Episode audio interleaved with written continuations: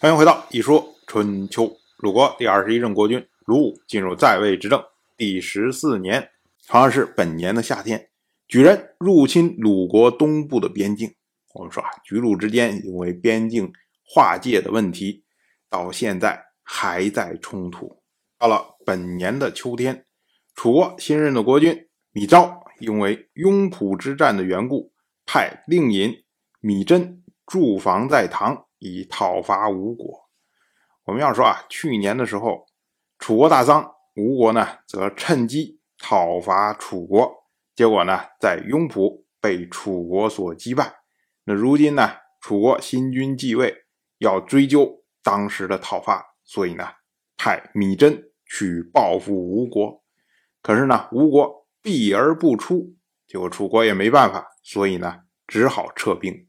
当时呢，由米真来殿后，可是米真认为呢，吴国无能，所以呢，不设戒备。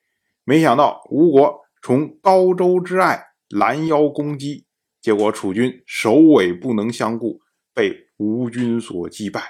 吴军呢，俘获了楚国的王子芈翼谷。我们要说啊，这个事情啊，颇为讽刺啊。去年的时候，吴国去攻打楚国，就是因为。认为楚国是在大丧期间，所以呢不设戒备，结果被楚国所击败。今年呢，楚国去报复吴国，又认为吴国从去年就失败，今年呢又避而不出，所以呢吴军无能，于是不设戒备，又被吴国所击败。所以我们说啊，任何人任何时候不能轻敌呀，轻敌必败。同样是本年的秋天，王室的天王姬谢辛派出王室的大夫留下为齐国的国君齐桓敕命。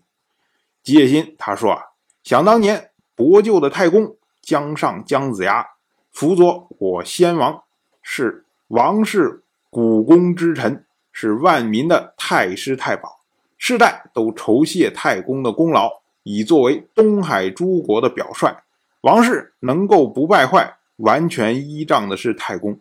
如今我作为天王，命令你齐桓，孜孜不倦地遵循太公的长法，继承你的祖先，不要玷辱你的先人，要恭敬啊！不要荒废了我的命令。我们要说啊，这机械心怎么突然想起来为齐桓敕命了呢？因为机械心呐，他向齐国求娶王后，所以这是。要结婚的人为齐桓送上的礼物啊！同样是本年的秋天，晋国的国君晋州知道了魏国已经拥立新君，所以呢，他就向晋国的中军元帅荀嫣询问这件事情。结果荀嫣就回答说：“啊，我们不如顺势承认他。魏国已经有国君了，讨伐他未必能如我们所愿，还要劳动诸侯。”所以史亦有言：“因众而辅之。”商汤的左相钟辉也说：“亡者辱之，乱者取之，推亡固存，国之道也。”所以呢，您还是先承认魏国，再等待时机讨伐。荀嫣所引的这么两句啊，前面一句“因众而辅之”，哎，就是说因为众无法移动，所以呢，我们不如安抚他。后面这个呢？亡者辱之，乱者取之，推亡固存，国之道也。意思就是说，欺辱要灭亡的，夺取要动乱的，推翻要灭亡的，巩固已存在的，这是治国之道。那如今呢？魏国虽然它发生内乱，可是呢，它有了新的国君，没有继续混乱下去。那你趁这个时候，你如果讨伐魏国的话，就要费很大的力气。未必能得到想要的结果，所以呢，不如等他混乱的时候，我们再对付他。到了本年的冬天，鲁国大夫季孙树和晋国的中军佐师盖、宋国的大夫华岳、魏国的大夫孙林父、郑国的公孙郑蔡、举人诸人在期会面，商讨安定魏国的事情。我们要说啊，魏国的内乱就是这位。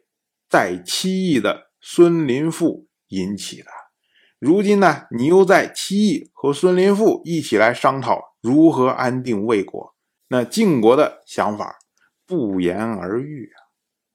那在这次会上面，施盖他借用了齐人装饰仪仗的羽毛，最终呢没有归还。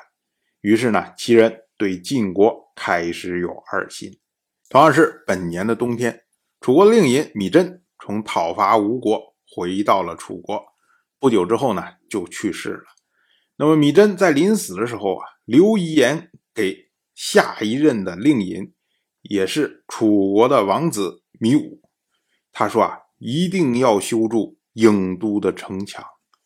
当时的君子认为啊，米真。忠心于楚国，国君去世的时候，不忘保全他的名誉；将死不忘卫护社稷，这还不是忠心吗？忠心就是民众的期望。所以《诗经》有云：“行归于周，万民所望。”说的就是忠心君子引用的这句《诗经》，出自《诗经》的《小雅·都人事》，那意思呢，就是说行事忠诚。万民期待，当然，我就这么一说，您就那么一听。感谢您的耐心陪伴。如果您对《一说春秋》这个节目感兴趣的话，请在微信中搜索公众号“一说春秋”，关注我。您不仅能得到《一说春秋》文字版的推送，还可以直接和我互动交流。我在那里等待您的。真知灼见。